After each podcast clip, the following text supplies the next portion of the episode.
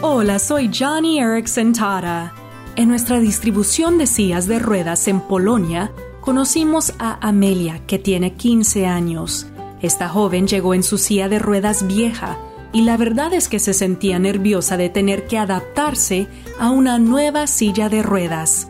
Incluso después de que le tomamos medidas y la acomodamos en una nueva silla de ruedas, Amelia insistía en que quería la vieja pero luego le dio una probada a la nueva silla de ruedas y se dio cuenta de lo maravilloso que era sentarse en un colchón cómodo y andar con nuevas ruedas. Como Amelia, a veces tú y yo nos sentimos demasiado satisfechos con las cosas como están, pero el Señor te dice en Isaías 43, voy a hacer algo nuevo, ya está sucediendo.